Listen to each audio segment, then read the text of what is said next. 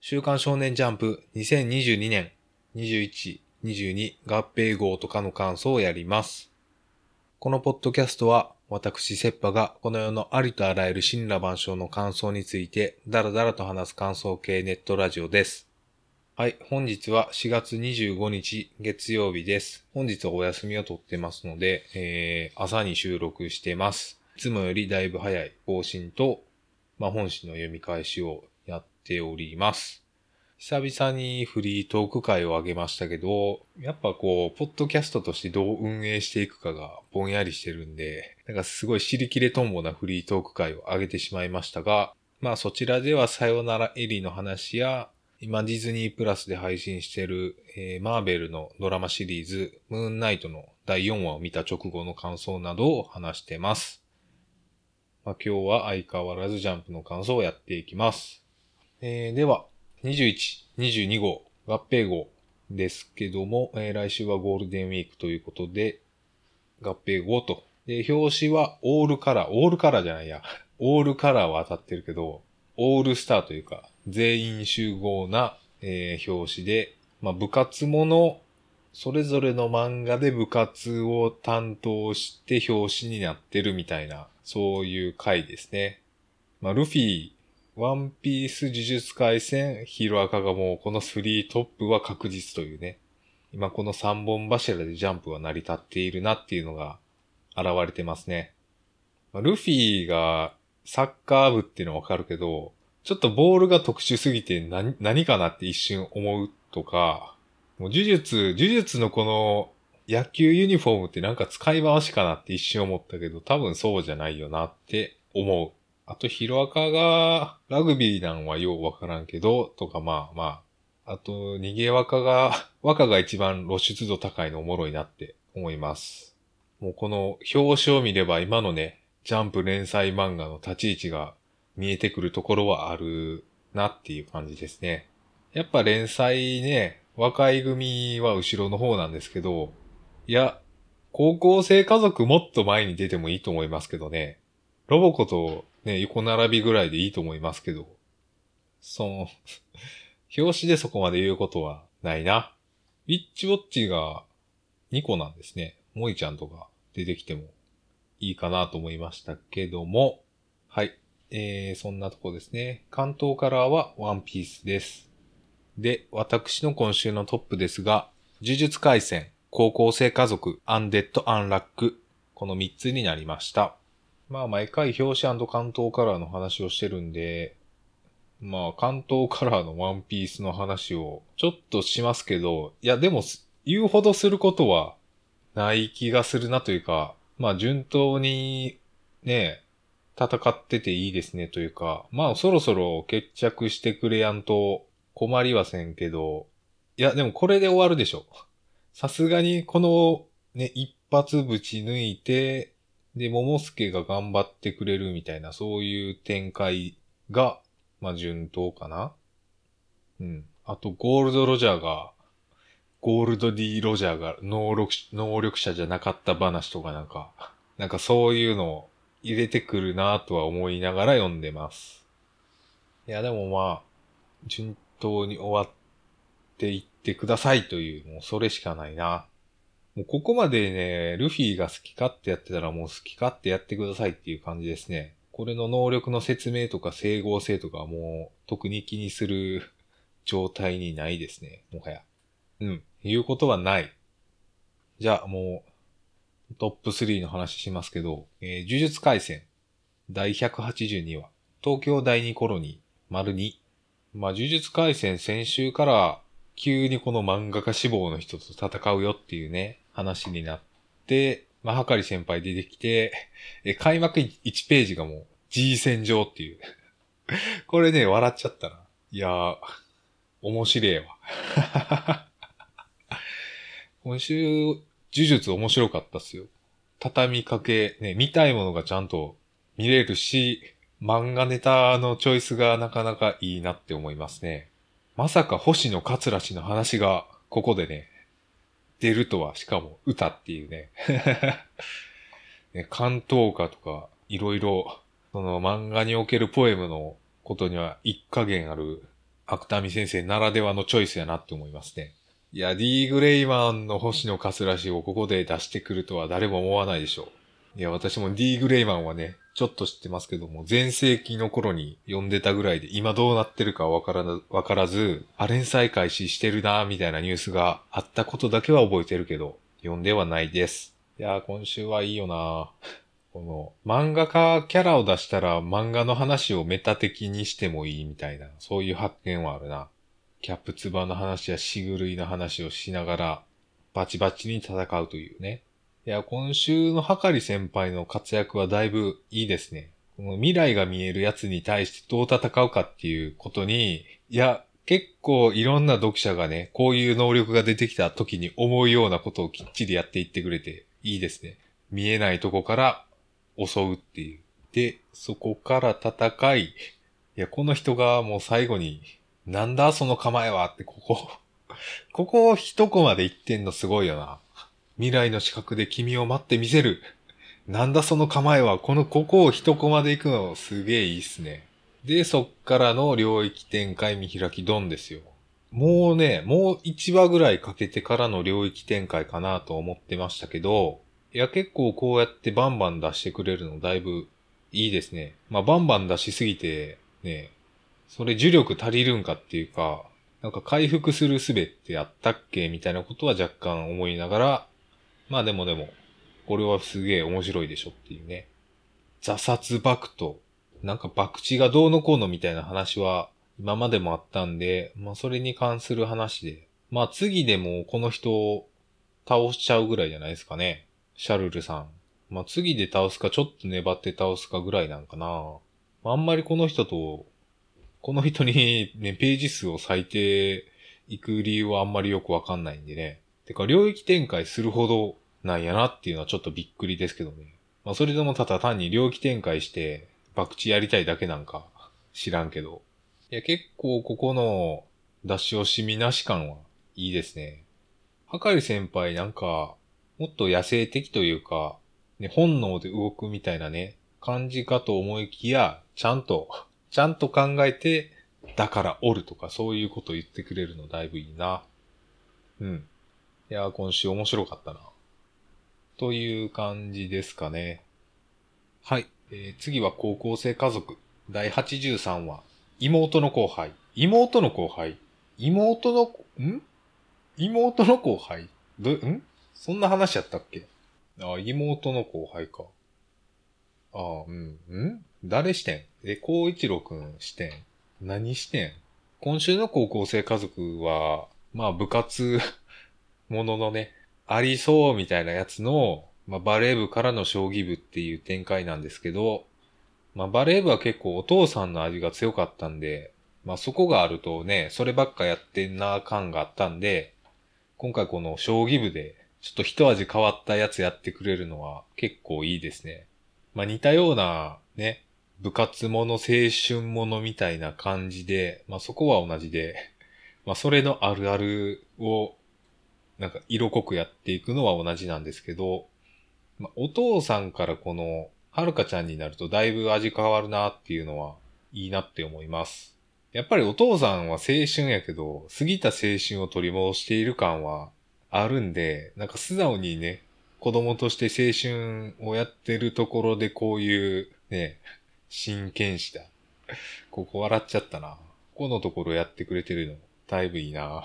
空気感がね、途中でね、一変するのとかだいぶ面白いですね。いやー、このラストの煽りというか、柱のコメントとかも、いやー、すごい、ちゃんとし、ちゃんとしようとしてるな、将棋を。めちゃめちゃいいですね。これの話はだいぶ乗って読めていきそうやなっていう感じがあったんで、えー、今週の第2位となりました。そうはならんやろ、将棋でっていう。命刈り取られたな、みたいな将棋の打ち方してんな。いやー、良いな。高校生家族は良い。では最後、アンデッド・アンラック。ナンバー108。リーズン。えー、第2周年突破記念の2号連続カラー、センターカラーで最高タッグ、人気投票、結果発表ということで、そういうのやってたんやっていう、そういう感じはあるんですけど、票がばらついたのか、なんか先週やったっけ？マッシュルの投票数すごかったなっていうのは覚えてるんですけど、アンデラもっと得票数あってもいいんじゃないかっていう気はする。まあ、総計750組持ったら、そら、ばらけるよなとは思うけど、まあ、ダブルスコアでアンディとフーコっていうもう主人公格を見せつけてくる感じな。まあ、ここアンディがね、3人っていうか2人、2ペアで入ってんの面白いなっていう感じはありつつ、いややっぱラブコメですね、アンデラは。で、今週の話ですけど、いや、今週まさかのリップ・ラトラのこの過去回、回想会。ここも、ええー、っていうか、もう否定者全員そういう話ですけど、いやー、ここもまたそういう話で、えぐいなっていう、えぐい話をぶち込んでくるなっていう感じが、ビシバシありますね。いやー、ね、医者で誰かを治したいと思いながら、そこを目指すリップと手相を当てるというか、占いを当てるラトラ。その二人が覚醒した瞬間に救いたいと思っている人が死ぬという。いやー、マジ神、神よ、お前は何やねんっていう感じのぶち込み方やな。いやー、すごいな。ライバル対決っていう感じがめちゃめちゃ盛り上がってきたし、で、最後にリップがこのメスを持って宣戦布告してるとこもだいぶ良い。まあ、ポイントの話してんのはなんか死滅回遊編みたいになってるけど、このルールの説明が全然ないから正直よくはわかんない。ポイントって何っつうか、うん、ほんまにポイントって何やろなっていう感じはあるけど、いや、ちゃんとね、ここでこういう話を持ってくるあたりの盛り上げはうまいなまあでもここリップと、リップとというかこの、ループ、ポイント、ここの仕組みをうまいことついて二人とも乗るみたいなことになってくれたらいいけどな。その辺の説明を誰がしてくれるかっつったら誰もしてくれやんからな。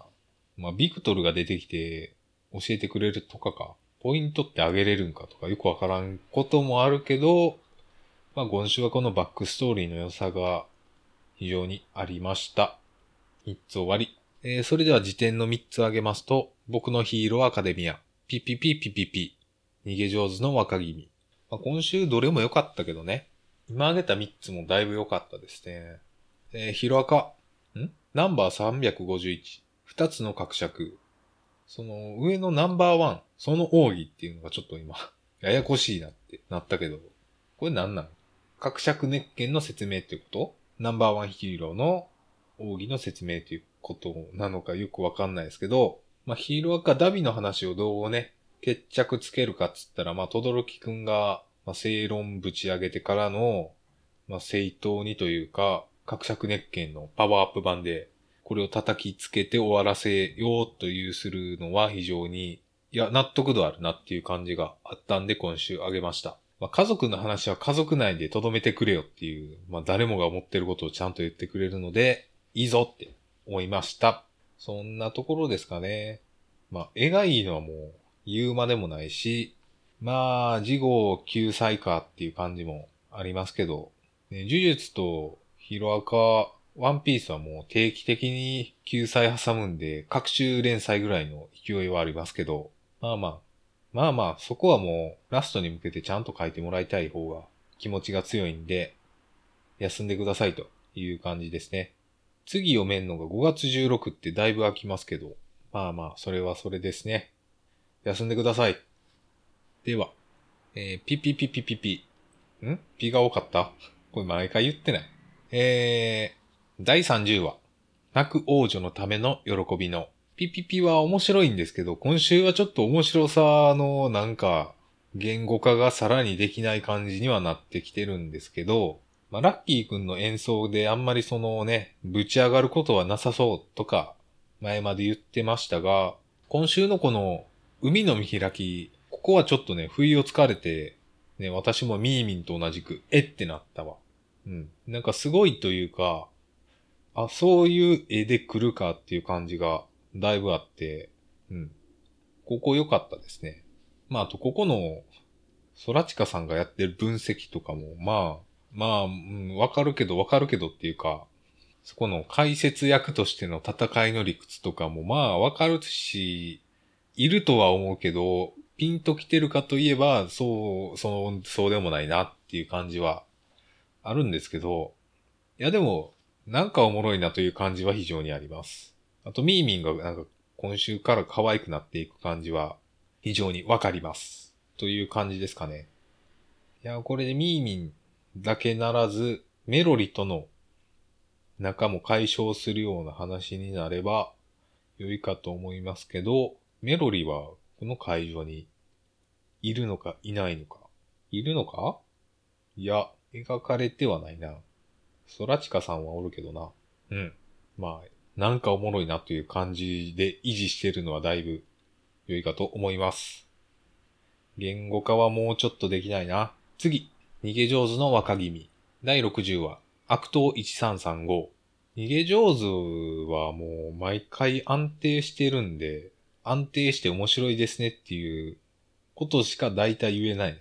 引っかかるとこもないし、まあ今週はいろいろありますけど、やっぱこの召喚、並びに、まあ、敵側の描き方が、やっぱ逃げ上手いいよねって思います。ね、単に悪いやつというだけではなく、今週のこの召喚のこのラスト、こここうするんやっていうのは非常にね、いいですね。ニック機敵を倒しましょうみたいな話じゃなくて、向こうには向こうなりにね、こういう子供がいて、それに慕われてて、っていう感じが出してくるからな。まあ、召喚さんはちょっと、どうかしてた時期はあったけど、今は立ち直ってね、仏様に心現れっていうね。いや、このやっぱり悪が、悪がちゃんとね、引き立ってるというか、主人公の対抗馬としてちゃんとね、格がある感じは非常にいいと思います。今週の逃げ若で言うところはそういうところかなはい。よかったです。というような感じで、3作も言い終わったんですけども、えー、今週読み切りが載ってまして、まあ、ハイキュー特別編は、まあ、私ハイキュー読んでないし、アニメも見てないんで、これはもうノーコメントで押し切って、えー、もう一つの読み切り。ヤシャラ説改め型。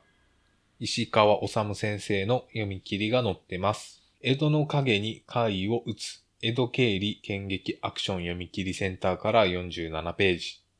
載ってまして、えー、良かったです。というのが基本的な感想です。なんかあんまり引っかかるところもなくて、決めるとこ決めるっていう、まあ基本的なことがやられてるんで、そこはだいぶ良かったですね。まあ読み切りからね、連載になるかどうかみたいなことを考えがちですけど、まあ本作に関しては主人公がなんか完成してる感じがするんで、うん。ちゃんと読み切りの中で終わらせるような話として書かれてるのもいいなと思いました。で、まあアクションがピンとこないっていうのが、まああるんですけど、いや、今週、今週というか、本作の場合は決めるとこ決める、もう最後の勇者パースみたいな、かなりパースをバチバチに決めてる感じがいいですね。絵もいいし、決めるとこも決めてるし、まあ、キャラデザもいいし、という感じですね。お話自体には特に言うことはないかな。シンプルな話なんで、そこが単に面白いかと言われたらそうではないのだけども、っていう感じですね。というようなところで、あとなんか言えるやつ言っていきましょうかね。あかね話。第11席。短絡的。あかね話なんか進路の話をしてるんですけど、まあ進路のこのね、先生の言ってることもまあわかるんだが、これはその、弟子入りしてる件を言ったらどうっていう、それはちょっと思うなっていうところはありました。いや、名だたるというか、結構名のあるね、人に弟子入りしましたよは、いや、それは通じると思うけどなっていう感じはある。うん。そのあたりかなてか、親と話せっていう、もう、至極当然のことをジャンボくんが言ってくれてるな。まあ確かにわかる、わかる話ではあるんですけど、これな、どう決着つくかって言ったらもう、決まってるやん、的なところは若干あるな。どうなるかはわかるからな。こっから予想外の展開とか、なさそうな感じはすごいありますね。まあ、お母さんとね、それ落語家になります話が決着してたら、まあ先生も特に強くは言えやん気がするが、みたいな。そういうところは思いつつ読みました。うん。ここ別にね、落語家なるならないとはもう関係ないというか、別に、別にこの話いるんかなっていうか、なんやろな。何のためにいるのかはちょっとよくわかんない展開なんですけど、うん。チラシに名前が載ってない、載ってないもんかな。前座というか、タイムスケジュールがあったら前座とかは名前あるのではって若干思ったけど、まあそれはイベントによるか。これプロのイベントっていうか、バイト、バイトしていいか悪いかみたいな話に若干なってきそうな気は、気はするな。なんかこういう学外の活動に対して厳しいみたいなことってままあるけど、まあそういう話になるのかならないのかはわかんねえな。わかんないな。はい。えー、じゃあ他は、あ、ブラッククローバーがなんと救済と。まあ私も雰囲気で読んでるだけなんで、この救済を経てどうなるのかはわからないんですけど、いやー、ますますというか、あやとらが移籍し、ブラッククローバーが救済し、で、ヒーローアカ呪術、ワンピースはなんか、各週連載みたいなね、雰囲気があるということはかなりジャンプの層が薄くなってきているなという感じはします。ブラッククローバーはこの新章突入までの間に、いや、新章始まってから読み始めてもというか、そこで途中参加できそうな話になっていくのかは、心配というか、変わらぬ感じで残ってますね。内容については特に言うことはないです。3ヶ月程度。まあ、下期ぐらいから始まるみたいな感じかな。まあ、ブラッククローバー、絵が安定してかっこいいから、まあ、書くのは大変だと思いますけども、しっかりお休んでください。というようなとこで、えー、あと話せるのは、地球の子、第10ル、メローな建前、全然ポップじゃない本音。遊びすぎでしょ、タイトルで。地球の子今週出てきた人がちょっときつかったなっていう印象がだいぶ強いですね。えー、吉岡まろみさん。この人、この人きついなって素直に思ったな。いや、知らんけどっていうか、そんな自分のさ、なんつうの自分のその、トラウマじゃないや。なんて言うんだ？劣等感。動機づけ、劣等感。コンプレックス。はい。思い出した。コンプレックスだ。えー、どこまで行ったかな？今週出てきたこのマロミさんのコンプレックスを、なんか、初対面の相手にぶちまけてくる感じめっちゃきついなっていう。え、そういうことを乗り越えた人が、こうこう宇宙に来るのではって非常に思いました。いや、そんなん、そんなん知らんがなっていう。そんなん子供ず、子連れのさ、本人でもないやつに、ね、まだ沢田カレリさんに言うのでもだいぶおかしいと思うけど、そうでもない人に直で言うのわけわからんでしょっていうか、いや、子供かお前っていう。いや、そういうこと乗り越えてから来なさいって非常に思いますね。うん、だいぶ、だいぶその気持ちが強いな。いや、こんな人を、こんな人っていうか、よく試験をパスしたな。共同する仲間としてはだいぶきついでしょ。コンプレックスが丸出しすぎる。まあこれが新海秀夫のキャラクターっぽいなというか、キャラクター同士を戦わせるというか、ぶつけ合うっていうのはよくわかるんですけど、それにしてもちょっと尖りすぎやなって思いました。最後にこの、君を鼓舞する声かけをあらかじめ決めといてそれをやりましょうみたいな、ここちょっと、ここちょっと面白すぎるなっていうところはありますね。前もって決めててそれやるっていうのだいぶなんか面白いなというか、いや、勢いで持ってくなーっていう、すごいね、それは思いますね。そんなとこかな。大丈夫かなというか、そんな心配してるのも野暮なくらい勢いで持っていくなっていうのは非常に思いますが、まあこのマロミさんも多分仲間になるというか、いい人ですよみたいな感じになるんでしょうね。とは思う。うん、そんなとこ。あとは、ウィッチウォッチは、まあ、思ったよりいい話で着地したなという感じで読みました。特に言うことはないです。特に言うことはないし、見開きのパワーすごいなって今週は思ったな。いやー、ポエム。ポエムですよ、これが。これが歌ですよ。芥見先生、読んでくれ。このポエムを。青の箱、シャープ50、ずるい女。もう今週もまあ、重箱の隅をつついていくことになるんですが、うん。どこから、どこから言おうかな。井ノ端くんが褒められてるみたいな感じになってますけど、こういうことってまあ、ありそうでないと思うけどな。